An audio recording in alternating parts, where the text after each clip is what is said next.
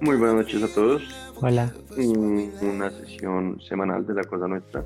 Hola. Y una sesión semanal como con pocas noticias, ¿no?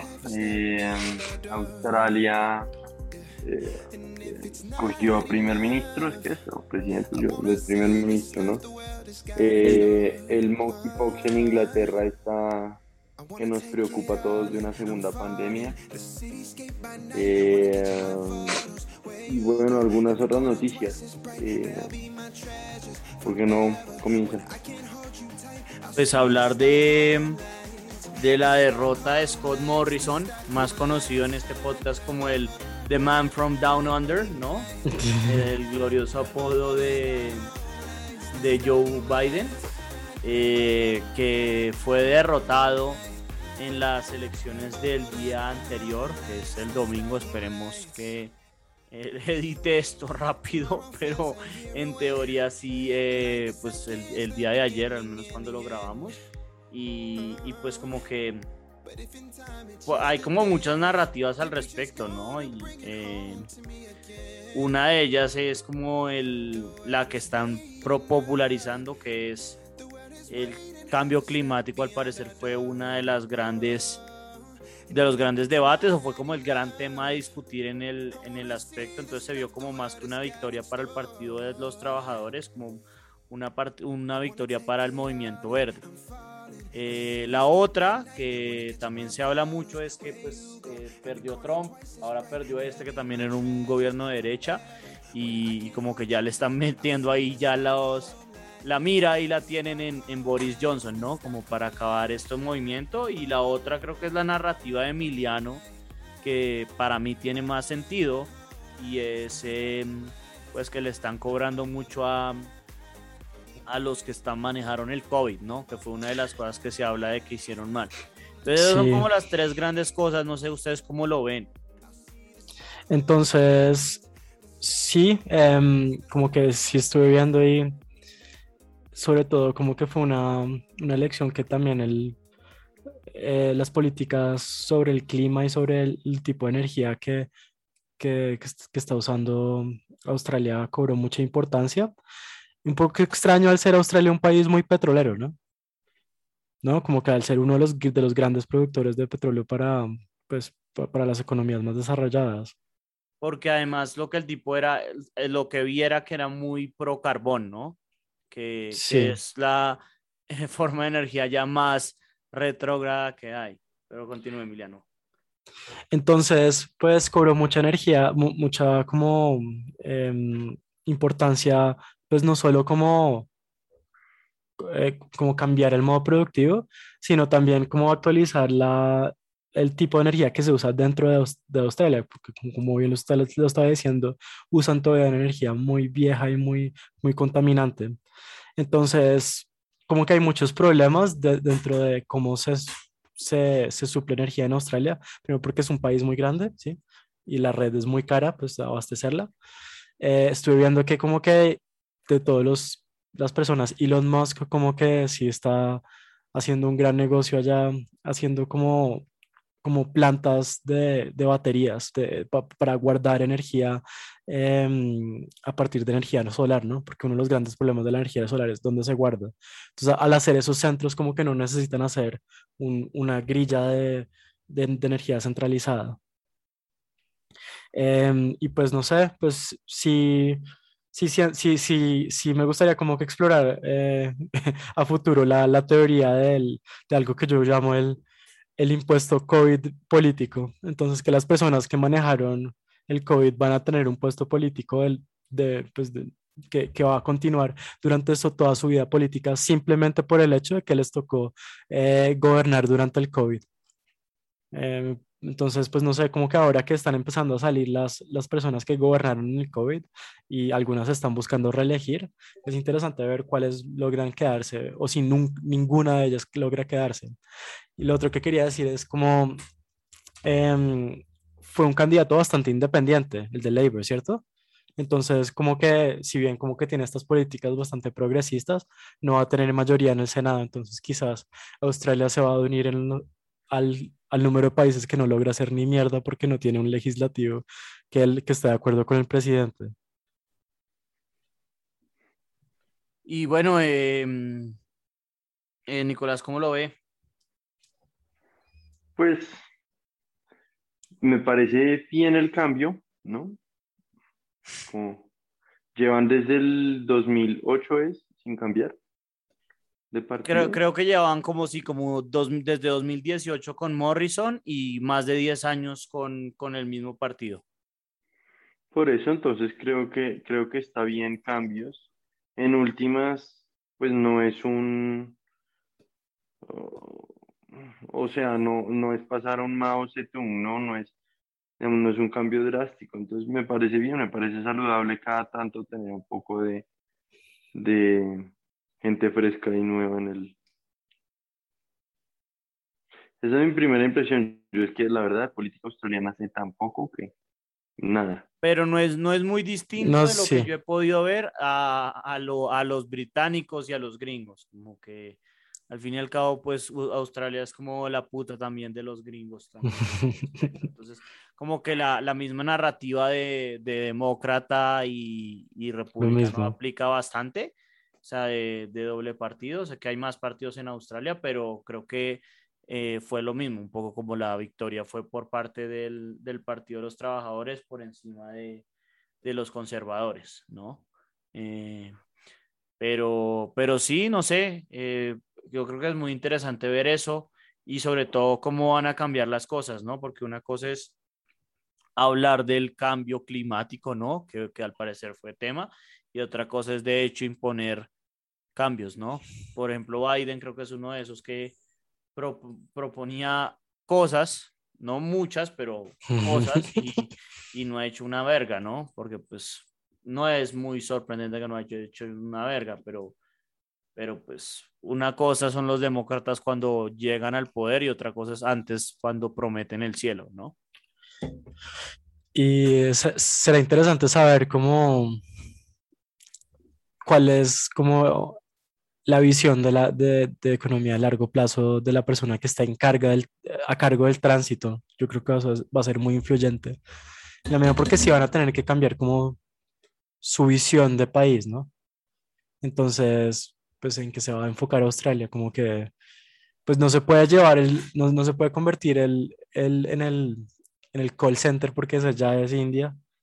Entonces, pues no sé, un hub, otro hub de tecnología, no sé, un, hub de como de, una, de, de, un tipo de tecnologías muy específicas verdes, no sé. Un hub de inversión en infraestructura para los chinos es lo que es. ¿Qué? Mm un hub de inversión en, en infraestructura, en vivienda, en real estate. ¿A ¿Australia? sí. Mm, pues no sé, yo lo que sé es que... ¿Sabían que el, la casa promedio en Sydney cuesta más de un millón de dólares? Es carísimo. Pero es en todas partes, ¿no? no, no, no, no, en, en, en, Australia, en Sydney, eh, pero en Australia es, es muy caro. Es muy caro. Pero eso es una tendencia en todos los países, ¿no?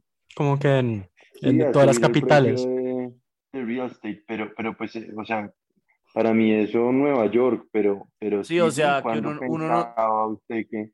exacto, uno no se esperaría que un país, o sea, porque es que es eso, como que Australia está en el otro lado del mundo, o sea, literalmente es como el otro lado del mundo sea tan caro, ¿no?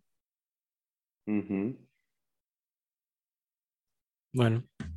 Eh, pero bueno, yo creo que ya ahí hablamos un poco de lo de Australia. Vamos con el gran tema de esta semana.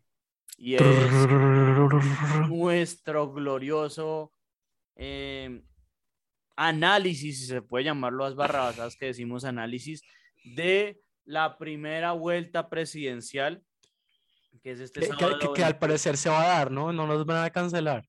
No van a despedir al, al registrador y hacer una de estas barrabasadas. No. Eh, pero sí, eh, yo creo que se ha vuelto... ¿cuál, es el escándalo que Petro está diciendo que iban a hacer un golpe de Estado? No, o sea, es, era un poco eso, eh, por un lado, Pues siempre están las preocupaciones de las, de las elecciones, y, pero por el otro era ese plan que, que se rumoraba, o eso es como el, entre comillas, lo que usted dice, Nicolás, del golpe de Estado, que iban a despedir al, al registrador para, para anular las elecciones, o sea, como para, no sé si era postergarlas, presumo que era postergarlas o hacer algo para que no se dieran las elecciones en este, este 28, pero que al parecer sí se va a dar.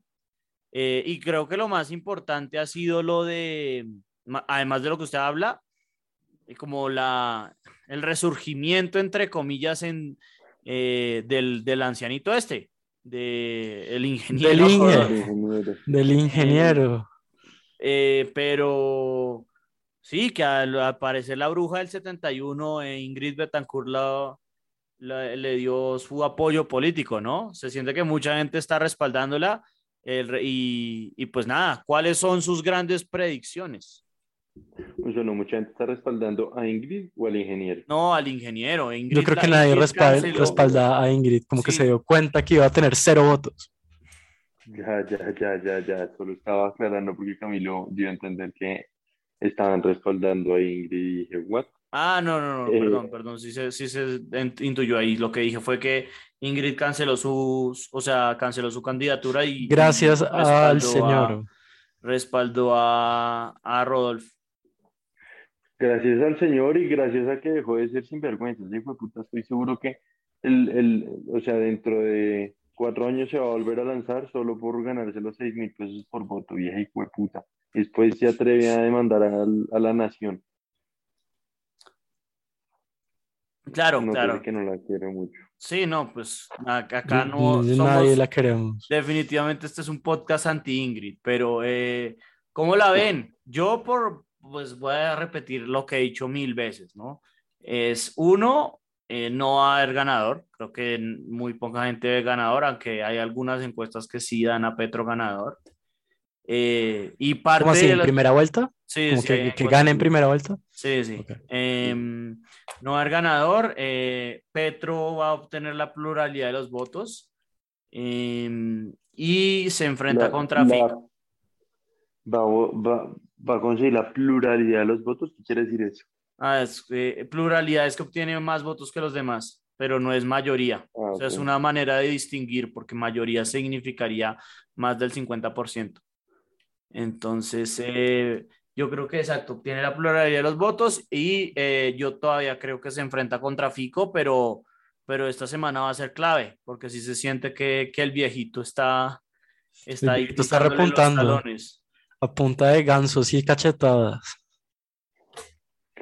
Pues yo le recuerdo que antes de las elecciones de los gringos, Joe Biden iba como de tercero, ¿no? Mm. Pues claro, pero eso fue como mucho más artificial, ¿no? Literalmente ganó un estado y fue como los demás en el, el partido, fue como a, los demás candidatos, sálganse antes de Super Tuesday y apoyen a este man, ¿no?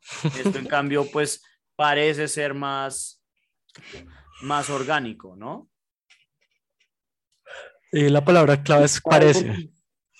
Sí, también. Exacto. Quién sabe, porque igual es una encuesta de 5.000 personas. O sea, con 5.000 personas que usted encueste, dígame, encuesta por ahí como 1.000 en Bogotá, como 200 en, en Bucaramanga, otras 200 en Barranquilla, unas que 800 en Medellín y, y, el resto de los pueblitos, Turbaco y municipios, pues ahí no están muy representados, ¿no?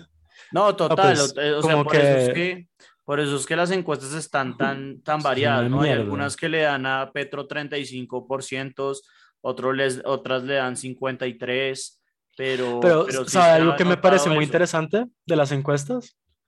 La diferencia entre candidatos, casi todas muy parecida. ¿Cómo así?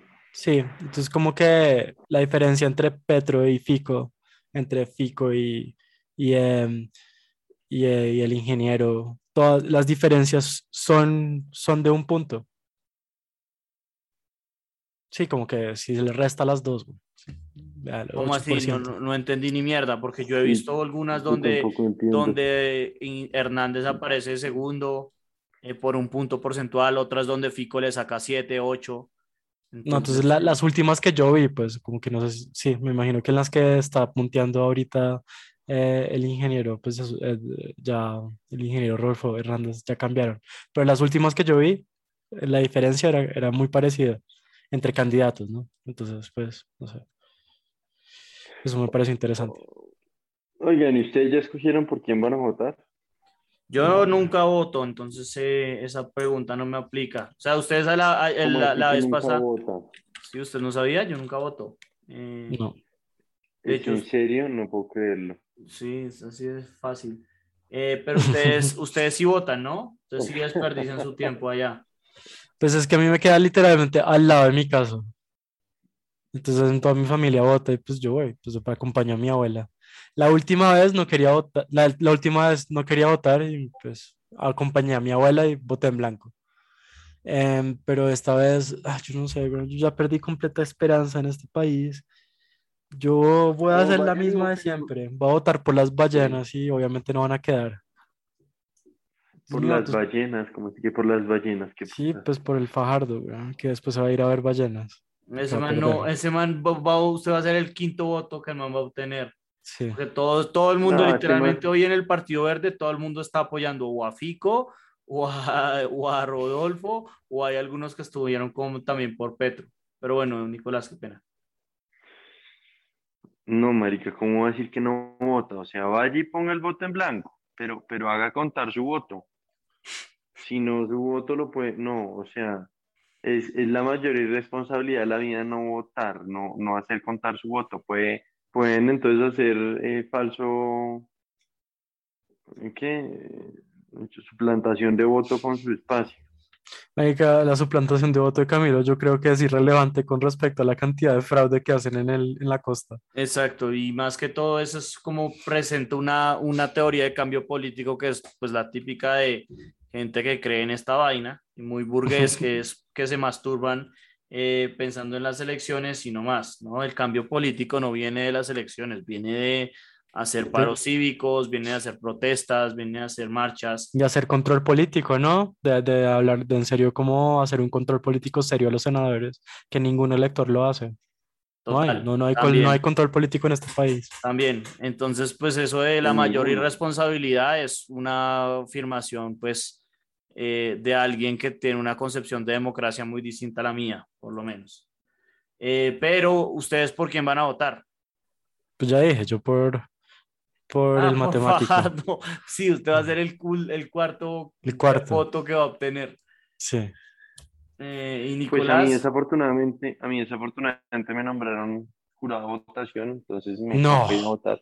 Ay, yo no he mirado esa mierda. Ay, no. no, no, pero usted, usted baila, o sea, incluso si, si le tocaba, eh, lo, lo, tendrían, eh, lo hubieran sancionado, porque eso hay como capacitación y demás jodas. Pues, Marica, yo fui a la capacitación y podemos hablar de, de las malas prácticas de, de, la Registraduría Nacional en esto. ¿Cuáles son las malas prácticas? Usted llega a, la, a Corferias a hacer la cosa, nadie nunca le, le pide a usted que muestre la citación, nunca nada. O sea, usted podría entrar y decir que está eh, que va a ser jurado cuando no lo es. Bueno, pero eso es una manera muy trágica de pasar un, un, una, una, tarde. Yo creo que eso está bien. Porque nadie va voluntariamente a esa mierda. No, pero, o sea, escaneenme la cédula y dígame, listo, está agendado, entre. O, o, o va a ser jurado, pues seleccionado jurado, entre. Pero dejan entrar el que sea, en fin. Punto uno, punto dos. Usted dura dos horas adentro aprendiendo a llenar los tres putos formularios. Y después de llenar los tres puntos formularios durante dos horas, nunca nadie le da un papel que dice que usted efectivamente fue a la capacitación. Entonces, lo que hace todo el mundo es que le toma un una foto a la lista de asistencia que pasan, que es una pura plantilla de papel, nombre, cédula y firma. Todo el mundo le toma fotos a esa mierda. Entonces, básicamente, medio Bogotá tiene mi cédula, mi firma y mi número de cédula, por lo que pueden pedir un crédito a mi nombre. Eh, Ay, no sea trágico, weón. Necesito más cosas para pedir un crédito a su nombre. No, no, no. Lo que usted acaba de decir es demasiado falso. Yo tengo la grabación que me mandó Claro cuando me suplantaron la identidad, con la que me abrieron una línea de teléfono que, ojo, nunca usaron. Lo único que le preguntaron al tipo es, ¿cuál es su nombre? cuál es su número de cédula, le preguntaron cuál es su fecha de nacimiento, el tipo la dio mal y le validaron la identidad con eso y me sacaron un, número de celular por 140 mil pesos al mes. Eh, pero bueno, eh, por lo menos... Esa retro... es un crédito, eso es una línea de celular. Esa retroalimentación... Esa retroalimentación que usted obtuvo fue mucho mayor, mucho mejor que la capacitación que yo tuve cuando fue literalmente fue hacer, tomar la línea de asistencia y nos fuimos. Nosotros aprendimos a, a rellenar esas tres vainas fue a medida que estábamos haciéndolo en el día. Eso fue, bueno, ok, estuvo mejor, pero igual la lista de asistencia, o sea, lo mínimo que le dan un papelito, un certificado. No, no, no, yo, yo, yo, ¿no? yo no estoy diciendo que la mía, que la suya esté bien, pero, o sea, es para decir que, que me sorprendió igual la cantidad de cosas que usted sí aprendió. El mío fue literalmente estar ahí y después de los 15 minutos nos fuimos. Entonces, eh, por lo menos recibió algo de capacitación, que no, que no estoy diciendo que, que esté bien, porque pues sí ah, había cosas que le faltaban. No, o sea, yo, yo, yo, yo no me estoy quedando la capacitación, la capacitación es sin dos horas de mierda, pero ajá, me quejo es de, del proceso de, de, validación, eso queda en un papel escrito que entre todos los papeles de papel quien sea para revisar eso. O sea, perfectamente, en fin, todo esto para decir que Emiliano perfectamente puede ser jurado obvio. y podría no ir a la capacitación y ya.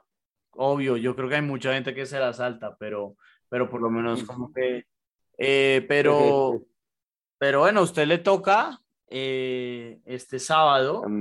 Ahí sí ya el domingo. El costo es, ah, sí, verdad, el sábado es el sábado es la final de la Champions.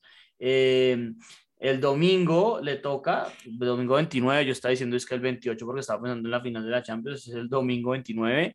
y pues ya va estando ahí, pues sí, el costo ya es cero. Ya literalmente votar es gratis, ¿no? Em, Exacto, ya el, costo está enterrado. Entonces, no, pues, o sea, mi voto, la verdad, estoy entre votar en blanco y votar por Fajardo. Fajardo es un puto tibio de mierda. El ingeniero me parece el tipo más corrupto de la vida. no, el ingeniero es un viejito senil, güey. Viejito senil. No, es, no, es un puto man muy torcido. O sea, ese man mucho peor que Santos, estoy 100% seguro. Pero mejor que Petro robándose las pensiones, seguro. Eh, pero bueno, sí, sí, no me, no me sorprendieron tampoco mucho sus, sus elecciones, pero ¿cuáles son sus pronósticos? Yo, yo, yo quiero hacer un pronóstico que, bueno, si llegara, esto es porque es posible, ¿no? Si llegara a ser eh, em, eh, Rodolfo Hernández presidente, ¿qué ministerio le daría a, la señora Ingrid Betancourt?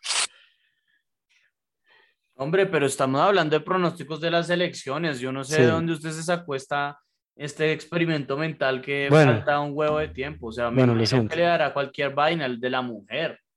Ahí como para que haga cualquier barra basada. Pero, pero ¿cuáles son sus pronósticos de las putas elecciones?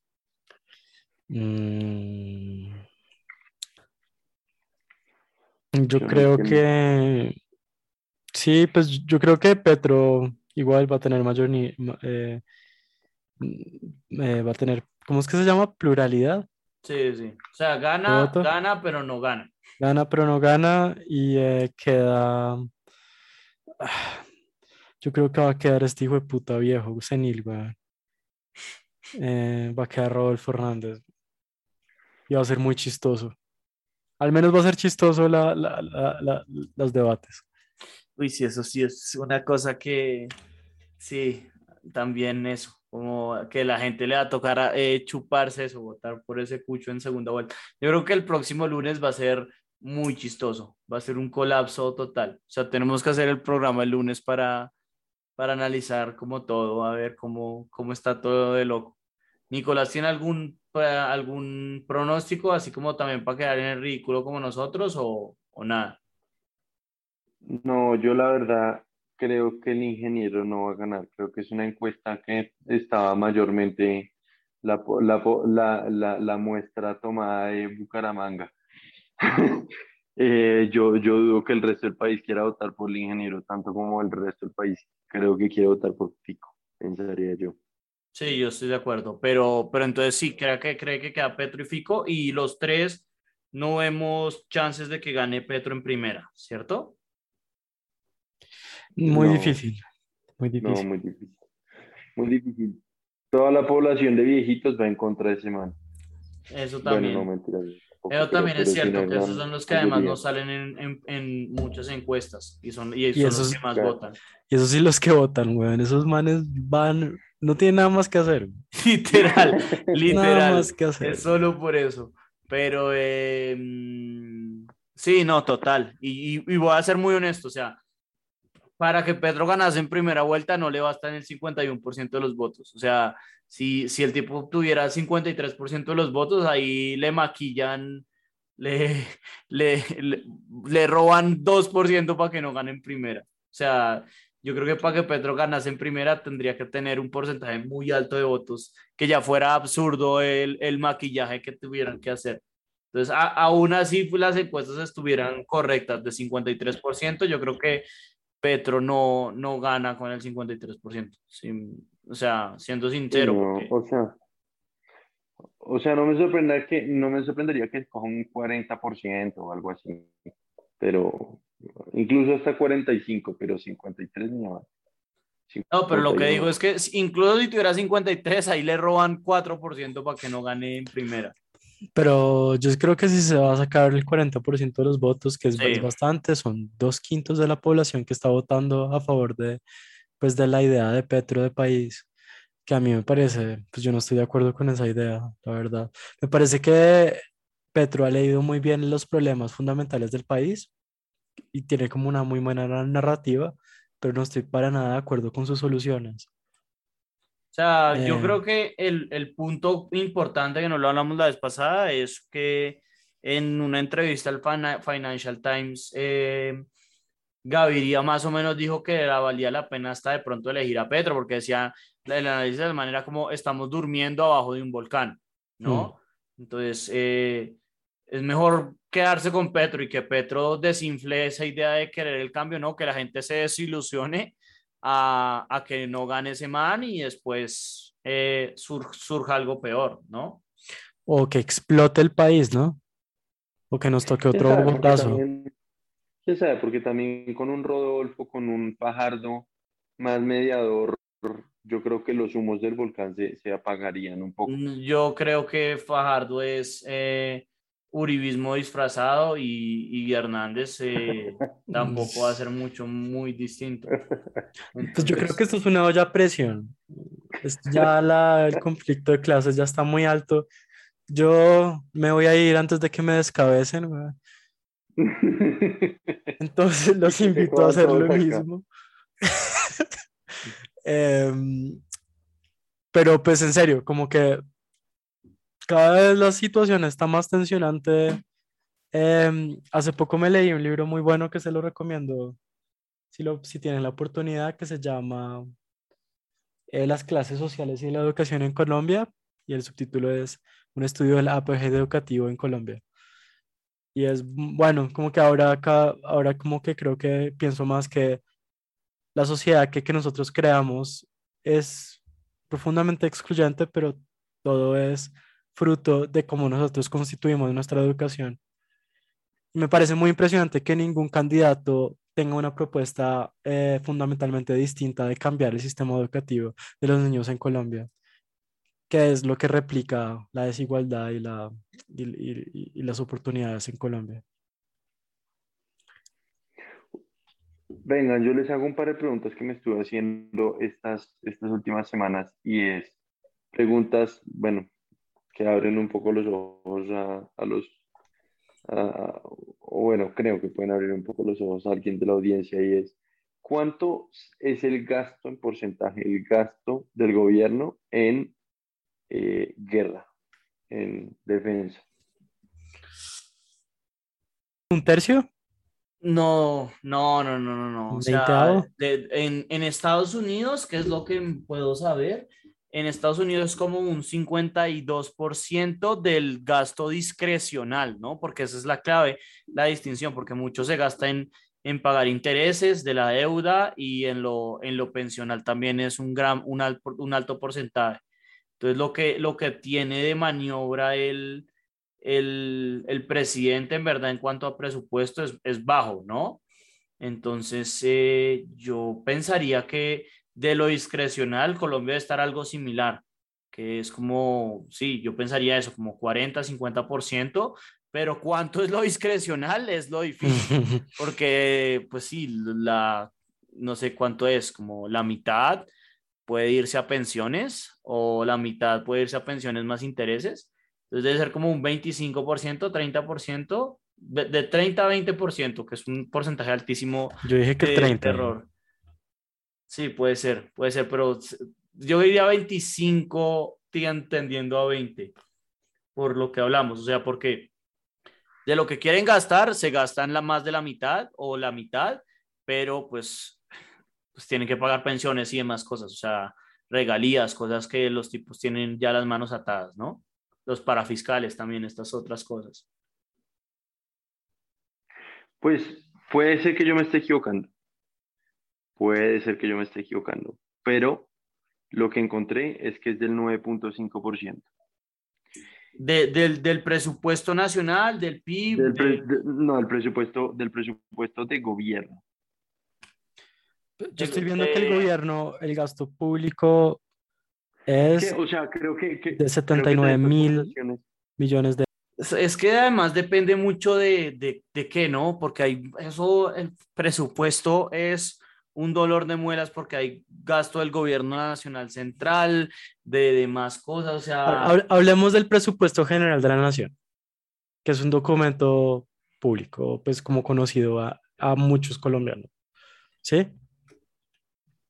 Eh, aquí me encontré un, un, artículo de La República que dice que, que el Sí, listo. Entonces, como los, los, renglones con más aprobación son 49 49.5 billones en defensa y policía. No, 42 billones en defensa y policía y 49.5 en educación, de un total de 69.6 billones. A ver, eso no tiene esa suma, sí, esa suma yo, yo, estoy acá, yo estoy acá en, en, en, en la página del Ministerio de, de Hacienda Sí, está en mi Hacienda y, y, en su Power BI, eh, viendo las, Power BI? gráficas de sus manes. Ay, comparta, eh, comparta, que quiero ver. Comparta el puto Power BI. Ah, espere, les muestro. Eh, ahí para que, pa que vean el Power BI de, de estos manes. Eh, wow. Aprobaron, son 350.4 billones. Billones, tengo entendido que son millón de millones. millones, millones de millones. En español, en español billones es millón de millones. Sí, sí, sí. De lo cual el 20.45% el 20 va a deuda, 19.87 va a inversión, esta era la que se me olvidó también, que es una... Y el 60 es funcionamiento. Entonces, eh, lo que más gasta es la deuda y después es educación, que desafortunadamente acá hay que sumar porque hay de funcionamiento y de inversión, ¿no? Pero son más o menos 50 billones y después va defensa y policía, que eh, como 42, 40.6, 42, 42, 43 billones, o sea, es eh, uno, un octavo, un octavo más o menos. Era un poquito más de lo que decía Nicolás y menos de lo que decía yo. Un octavo es como 13%. Sí, de, exacto, 13% más o menos, 12.5%, 13%. Genial. Bueno, entonces igual no, no, estaba lejos de lo que yo pensaba. Sí, el 9 es alto, o sea, es alto considerando que, digamos, o, o, bueno, acá no está como proporción del PIB, ¿no? ¿Cuánto es el PIB? Como para... Eh, yo vi el proporción del PIB es como el 1, el 2, que es igual muchísimo. Sí. Pues fíjese que, o, digamos, no me parece tanto, o bueno, yo sé que Camilo me va a odiar por lo que voy a decir, pero los países de la OTAN lo tienen todos como de marco de referencia en el 2.5. ¿En serio? No. Pues eso es muy alto, eso, no puede ser. eso no, puede ser porque nosotros estamos, nosotros, bueno, no estamos tan Yo en sé guerra, que fue nosotros estamos en guerra y ellos no. Yo sé que fue noticia hace unos un mes, capaz que incluso menos, que Alemania iba a subir su, su destinación a defensa a 2.5 porque llevaban pues, desde la Segunda Guerra con el gasto en 1%. Pero estamos de acuerdo que es una mala idea darle más plata para construir tanques a Alemania. Pero sí, eso es, una, mala idea. Ese fue un buen, ese fue un buen chiste, pero, eh, pero me, sorprende, me sorprende que sea tan alto porque un, 1% del PIB es mucho. Es que del PIB para eh, Alemania, que Alemania en qué guerras está, en qué conflictos está, o sea... Estuvo en la de las alianzas de mierda de Afganistán, güey. Precisamente por eso es tan, es tan, pues fue tanta noticia, o sea, ¿por qué carajo necesitan tanto? Pues me, me, me, me quedé completamente anonadado porque no esperaba, o sea, no es, se me hace una barbaridad. Porque el, de Colombia, el de Colombia se me hace alto, o digamos más o menos alto, pero es que además Colombia, pues lo que decimos, tiene, pues tiene un conflicto Lleva 50 años de guerra. Tiempo pero Alemania, Alemania se agarran, el ejército alemán se va a agarrar, exacto, como dice Emiliano, ahí ayudándole a los, a los gringos para que no solo bombardeen los gringos, sino a veces puedan bombardear, bombardear afganos también los alemanes, para que compartan ahí los bombardeos, pero, pero de resto, pues, ¿qué, qué conflictos tienen, no? Yo pensaría que debe ser como uno, ah, lo podemos averiguar y hacer de pronto la corrección, si, o, pues si no hay corrección, aclaro que tiene razón, pero sí se me hace que 1% del PIB es, es muy alto. Yo me acuerdo de esa gráfica de, yo no sé si era The Economist hablando lo que le digo, era, era que lo tenían en 1% del PIB y le iban a subir a 2 o 2.5 por culpa de Mr. Putin. Pero seguimos siendo mi punto. un país que invierte muy poquito en educación. Es que es muy poco. Bueno, pero ¿a qué iba con estas cifras? No, no, no, no, que, a que en verdad poner estas cifras en la cabeza a uno le hacen tener perspectiva de un país a otro, creo. No, total, y, y, creo que el punto que hizo era que, pues el punto más obvio fue que sobreestimamos el, el, el gasto. Mm. Sí, sí, o sea, la gente acá tiene una noción de que es que se gasta demasiado en guerra y no es tanto, o sea, sí es mucho, no estoy diciendo que no sea mucho, pero no es tanto como la, el, el, estereotipo, la concepción que se tiene informalmente. O sea, yo, yo cuando comencé a ver esto, porque estaba en una conversación después de este tema, obviamente, eh, con una gente de la oficina y yo alcancé a decir, algo así también como el 20-25% y me sorprendió mucho lo bajo que era. Sí, sí, la, la verdad se esperaba que fuera más. Yo, yo sí hubiera pensado, eh, sí, que hubiese sido más, pero, pero no. O sea, es, alto, es alto de todas maneras, pero, pero pues dado un país tan, tan, tan, de meterle tanta plata en defensa, no, no, no, no suena tan alto.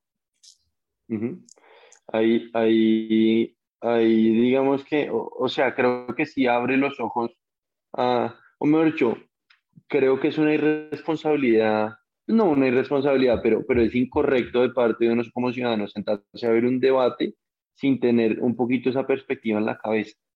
O sea, muéstreme cuánto gasta en guerra Alemania o, o, cuánto gasta en guerra los gringos, para tener un muy mal ejemplo, o los chinos o los o los rusos y luego muéstrame cuánto gasta en guerra, no sé, Bolivia, ¿no? Y como que con ese marco de referencia ya déjeme ver qué es lo que están peleando los políticos, pues, los aspirantes a claro, presidencia. claro, pues que, que, es el principal punto de que los eh, noticieros y todas estas vainas de análisis pues no, no presentan nada de eso. Es sencillamente eh, atraco en un bus en Suacha en Bogotá, Bogotá pero un atraco en Suacha, eh, motociclista eh, o los que, se cuel, los que se colan en Transmilenio, pero verdadera información pues no se presenta mucho.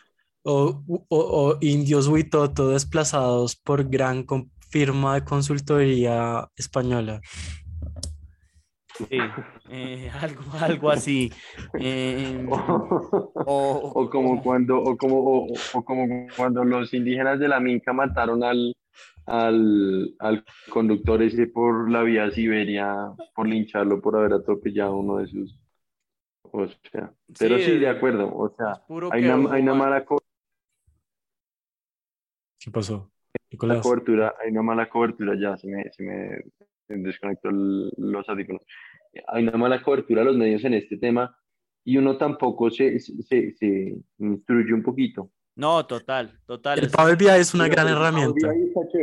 Y la gran herramienta. Me parece que vale la pena ponerlo en la descripción de este, de este podcast. Ahí vamos a poner ahí el, en la descripción y ponemos la... la yo, lo voy a guardar en mis bookmarks. ahí en la... En la... yo también. Em, pero, pero bueno, yo creo que entonces eh, pasar al último tema que es el de siempre, que es recomendaciones, la vieja confiable, cuando no hay eh, investigación detrás. Y creo que Nicolás quería hacer una recomendación que a mí me sorprendió. ¿Cuál?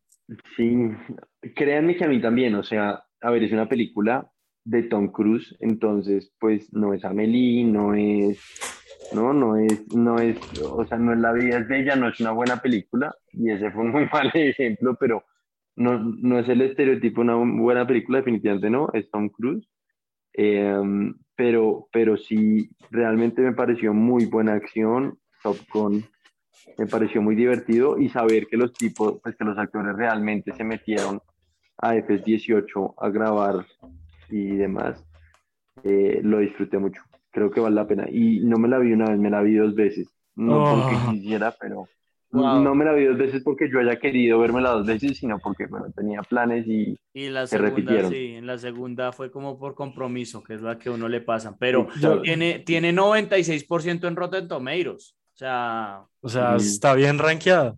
sí. Sí. Pues yo no sé si usted sabe esto, Nicolás. O sea, es buena, es buena, no es una, no es un. Eh, no es una obra maestra. Es una secuela. No, no es una obra maestra, claramente no. Pero, a ver, es guardada las proporciones, nuevamente es Tom Cruise, entonces esto tómenlo con un grano de sal, pero es, es, el equivalente, en, o me pareció el equivalente en aviones, como a ver John Wick versus uh, Liam Neeson en ¿saben? Como, o sea, pues me pareció bastante real, bastante, se siente uno en la cabina con las manos. Ok, bueno, buena, buen review, la verdad, eh, yo, por más que el, veo esto de Tomatometer y veo la recomendación de usted, yo creo que me la veo si algo en Netflix, porque la, honestamente, a mi Top Gun, la original, no me gusta, o sea, es... Eh, se siente súper cliché. Esta, claramente, esta claramente no le va a gustar porque también es cliché. Exacto, entonces... Esta, tiene más peso emocional, esta tiene un poquito más de, un poquito más de personaje, de historia, de no solo es volemos aviones y matemos o, o lo que decía, eh, ¿cómo es? Lo que decía Tarantino. Tarantino, eso es lo que yo iba a decir, weón, que es como un estudio sobre la homosexualidad de un hombre, la primera película. Es, el nombre en busca, eh, aceptando su homosexualidad, eso es lo único que me gusta de Top Gun, porque es muy chistoso ese monólogo que hace Tarantino, weón. ¿Se lo ha visto, Nicolás? Sí, buenísimo. Es muy bueno. Pero no, esta, esta, esta definitivamente no tiene esos... esos es que el mano otra vez se vuelve straight. Sí, no, esta, esta no tiene esos vibes homosexuales tan pesados. Se los prometo. Pero, no obstante, como que lo de Tarantino sí le da un nuevo outlook más profundo a la película que sencillamente comerciales de beach ball, de jugar boli ahí en la playa, echándose aceite. Esa es la única parte este buena. Juegan, en este no juegan beach volley, sino que juegan fútbol americano en la playa. Y no hay una vieja que se vista de hombre. No, no, no, no, no, no, la vieja sí se viste de mujer, pero, pero, pero en esta por lo menos no es, no se quedan mirándose de cerca y no muerden los labios y no sabe como eh, que, que, se le para como nariz contra nariz al otro y se muerde los dientes como para provocarlo. Es demasiado homosexual esa película, tiene toda la razón y al final no dicen, you can ride my tail. No. Ah, sí. Eso sí lo, eso sí lo dicen. No, no, no. No, no, pues digo la primera. Eh, pero bueno, esa fue la recomendación de Nicolás. La verdad, agradezco su recomendación porque de pronto sí la veo en Netflix, pero sin su recomendación yo creo que ni siquiera la hubiera visto en Netflix. Eh, pero sí, sorprendentemente les está yendo bien. Yo pensaba que este iba a ser un bodrio. La, la, eh, el trailer, al menos en la película, en, en, sí, pues el trailer que yo veo cuando estaba esperando por las películas de Marvel no se veía muy, muy placentero, pero bueno, sorprendente que al parecer no, la verdad, es un bodrio. La, la, verdad, sabe que yo el trailer cuando lo vi también dije, ni por puta me meto esa película. Pero luego vi un, un trailer, o sea, sacaron un segundo trailer que es como behind the scenes y entonces es un poco, un, un, poco entrevista, un poco de fragmentos de la película y un poco pues Tom Cruise contando cómo fue. El man es productor de la película y contando que el huevón metió a Miles Teller, Miles Teller de Whiplash y bueno, los demás actores que son como otros seis, de verdad los entrenó, o sea, les sacó licencia de piloto en un Cessna, luego los llevó a un avión de piruetas, luego les llevó a un avión yo no sé qué y luego les enseñó a volar un F-18, o sea, es Teller de verdad volando F-18. Muy bien. Como que yo cuando vi eso dije, ok, pues puta, le metieron las ganas, pues mínimo hoy la veo en cine en vez de en la casa. Uy, no, yo sí, esta se ve pura película de Netflix cuando no hay nada que hacer un domingo a las 6 de la tarde. Eso sí, vaya acompañado con su pareja, no vaya solo con manes. bueno, eh, Emiliano, ¿cuál es su gran recomendación? Entonces, creo que la mencioné em, un poco antes en el podcast. Es un libro que me leí muy bueno, que se llama Educación y Clases Sociales en Colombia, un estudio sobre el apartheid educativo. Es de Mauricio García Villegas y de Leopoldo Ferguson. Bastante bueno. Es un libro que, que un poco habla de, de la historia de la educación en Colombia Em, de cómo, de cómo, cómo se caracteriza a partir de dos tensiones, una de tensiones entre liberales y conservadores y otra entre, entre, em, entre educadores como sindicalizados y el Estado. Y, y bueno, pues como que yo creo, para mí que esto es una de las mejores explicaciones que yo he visto de, eh, de de cómo nosotros hemos llegado a ser una sociedad tan segregada y tan, tan excluyente. Entonces hay una frase que, que a mí me marcó mucho y se las voy a leer como que no, no, no es larga. Dice como el apartheid educativo en Colombia es un fenómeno que se aprecia casi a simple vista. Es posible saber a qué clase pertenece una persona solo con verla o con oírla hablar. En todas las sociedades hay algo de esto, pero en Colombia y en otros países de América Latina es más evidente aún. Entonces estos signos son más útiles hoy en día, pero todavía existen y dan una idea cierta del origen social de las personas. Son signos en buena medida culturales y se originan en el hecho de que cada clase social crea y recrea códigos propios. Ni en el colegio, ni en el ejército, ni en los parques, ni en las plazas, y en las playas, sobre todo, no se encuentran durante los 16 años o más que dura el proceso educativo, desde el colegio hasta la universidad, como ocurre en otros países en los cuales la convivencia atenúa estos símbolos y sobre todo el lenguaje haciéndolos más cercanos. Muy bueno. Em, entonces, yo creo que si alguien como que de verdad quiere cambiar la manera en que nosotros nos conformamos como sociedad, una muy buena manera es cambiar la, la manera en que nos educamos. Ok, muchas gracias por la recomendación. Yo no sé si la voy a tomar. Yo sí, ni por el putas. Yo de Ferguson no vuelvo a leer nada. Ah, es un eh, hijo de puta, pero. De hecho, la primera parte no la escribió Ferguson, es, es una parte de historia y es muy interesante.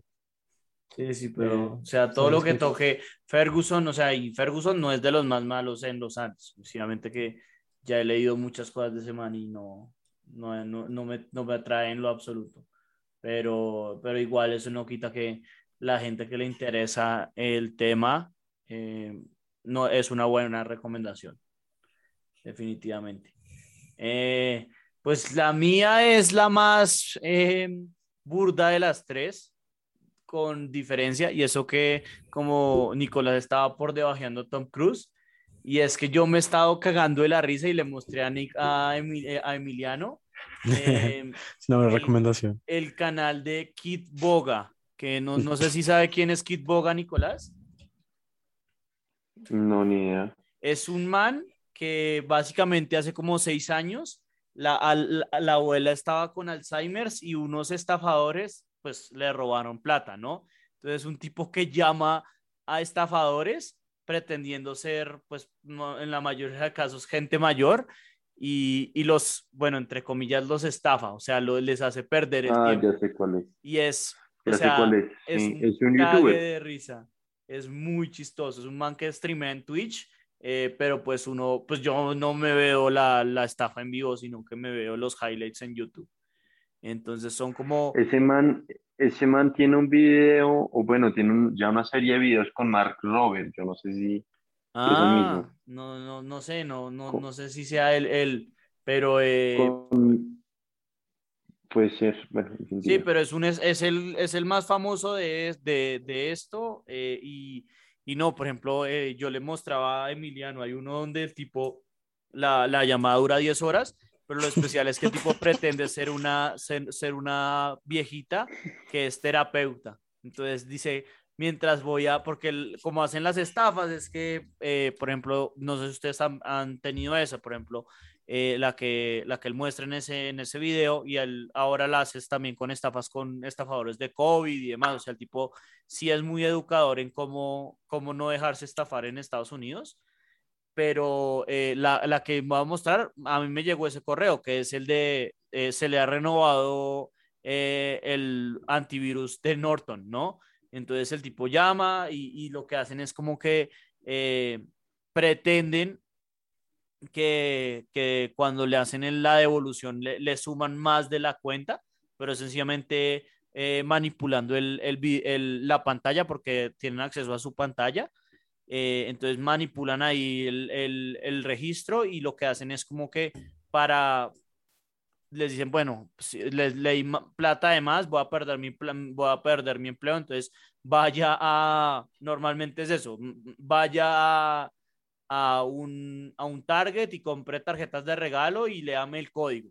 ¿No? Es básicamente así, o sea, hay, hay más, más, más, maneras de estafar.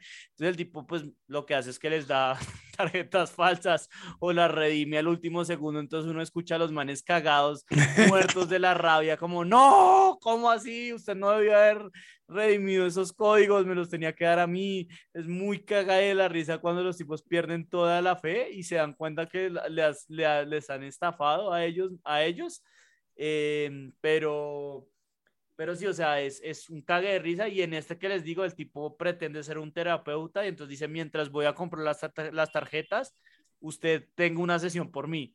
Entonces el tipo se le, le, gasta una hora al estafador teniendo el tipo una sesión con el estafador pretendiendo que está siendo un cliente de terapia. Es muy cague de risa y, y pues obviamente el tipo está todo normal y, y es muy chistoso ver cómo estas personas que son una porquería, pierden los estribos, lo empiezan a putear, le dice como, ahora voy a matar a su familia, o sea, es, es un cague de risa, además, sobre todo viniendo de gente que, pues que eso, que, se, que lo que hace es tumbar a, a, la gente más vulnerable, ¿no? Gente, a la población más que todo mayor y con, con Alzheimer, con... Sí, como... Es que si algo, si algo es es que es como el mal del mundo. Hay gente que le roba a ancianos. Sí. En muchos casos enfermos, no. Es que como que fue puta. Re mal. Entonces, por eso es que uno se siente como muy poderoso, porque el tipo, además, la, sección de los comentarios es así: es como usted haciendo el trabajo de Dios, como para que, el, para que los tipos no estén, no estén estafando a alguien, pues lo que el tipo hace es hacerles perder el tiempo, ¿no? Y son llamadas, como lo que digo, duran 10 horas, y pues los highlights que yo veo duran una hora, que es todo el proceso de cómo el tipo lo, le va rompiendo el, las ganas de vivir poco a poco. Es, es muy chistoso ver el meltdown de los estafadores. Me cago mucho de risa. hablando de eso, lo, lo que les... De, o sea, he visto un par de videos, no sé si ese man, pero sí es divertido ver cómo comienzan a gritarles, como hijo de puta, eh, yo no sé qué, es pitch el botón, solo es pitch el botón, solo es pitch el puto botón. Me consta, es gracioso. pero les iba a decir, hablando de eso, deberían verse los videos de Mark Robert, que hace investigación, sacó uno hace tres semanas máximo, el man saca uno, saca uno por mes más o menos, eh, en donde se junta con un youtuber o streamer, no sé, que hace eso, y bueno, se lleva juntando como dos años, eh, y tienen hackeado a varios centros de, a varios call centers en India para scamming. Sí, sí, y, lo he visto. Y tienen, ah, ok, y tienen, em, pues, o sea, les hacen una serie de pranks que les meten cucarachas en la oficina y demás. Vale la pena, es divertido. Yo, yo vi uno que como que usan el software que ellos usan para cambiar y lo, y lo usan para acceder al computador de ellos por medio de un bug. Sí. Y les borran todos los e, ese era el que yo, ese era el que yo había visto, exacto. no, no he visto el video, pero vi el thumbnail y, y sí, sí, tengo ganas de vérmelo, porque pues sí, después de ver a Kid Boga es, es, es muy bacano, además porque es, que es chévere porque además como las estafas involucran a veces a más de una gente, uno ve como todo el call center se pone putísimo con, con, porque, el, porque el man está gritando así y, los demás del call center no se pueden concentrar, o sea, eh, vale mucho la pena, es, es, es em, en los premios de streamers lo nominaron en la categoría como A League of Their Own, o sea, es un contenido muy único pero, pero es muy bacano, la verdad. Eh, sí, sí, es de eso como también un poco lo que yo veo para Top Gun, no por menos especial lo de Nicolás, porque hay gente que así lo verá en cines, pero si no tienen nada que hacer un domingo, es un excelente plan ponerse a ver a Kid Boga estafar a los estafadores. Em, pues pero bueno. Pues tocará verlo. Sí, o sea, al, menos eh, yo le ahorita le mando el TikTok, que fue el que me hizo traer, eh, vérmelo, es muy chistoso, es muy chistoso. O sea, ese momento en que colapsan es, es demasiado bueno. Solamente ese ya vale la pena verse todo el video. Eh, pero creo que con eso ya terminamos la, la sesión de hoy y, y pues la, la última sesión antes de el, la hecatombe que se viene en, que se viene en este, este domingo, donde vamos a tener al glorioso Nicolás Bermúdez ahí haciendo la democracia. Siendo partícipe. ¿Cuál defendiendo la patria? Bueno, usted va, a meter votos de más para anular si ve que los que sus votantes son predominantemente de Petro. Marica, yo voto en el en el, ¿cómo se llama? Ah, ¿usted dónde vota además? En el, en, el, liceo francés, ¿usted cree que hay una persona que vote por Petro? Sí, en todos el, los del liceo francés. Yo, yo, o sea, es, es ahí, ¿no? ¿Es en la 86? Sí. Sí, entonces era ahí fui donde, fue donde yo fui jurado de votación y habían dos votos por, por Claudia cuando yo estaba, que creo que fue como en 2014, puede ser, eh, y, em, y uno de esos dos lo quemamos porque la bruta, una de las brutas no, no, no, no, como nosotros no tuvimos capacitación, la vida se, se, se, saltó un, una, un votante, entonces tocó votar uno al azar y fue el de, el de fue un, que votaron por Clara López. Ah. Fue, fue bastante chistoso. Em, pero bueno, ahí nos contará Nicolás su, su briefing de, de su gran experiencia de jurado de votación y, y nos vemos entonces después de la hecatombe. Y pues yo no sé, pero yo después de ser jurado de votación, nunca más quiero ser jurado de votación en mi vida. Ah, no, pues nadie lo hace. Y además porque a usted sí le tocó eh, no, me Congreso, tocó que es mucho más jodido. No, me tocó Senado y, y, y, em, em, y presidencia. Pero el Senado es la peor. Senado es horrible. Total, total. Eh, pero bueno, entonces eh, muchas gracias a todos y nos vemos entonces, dentro de ocho días. De una, hijitos.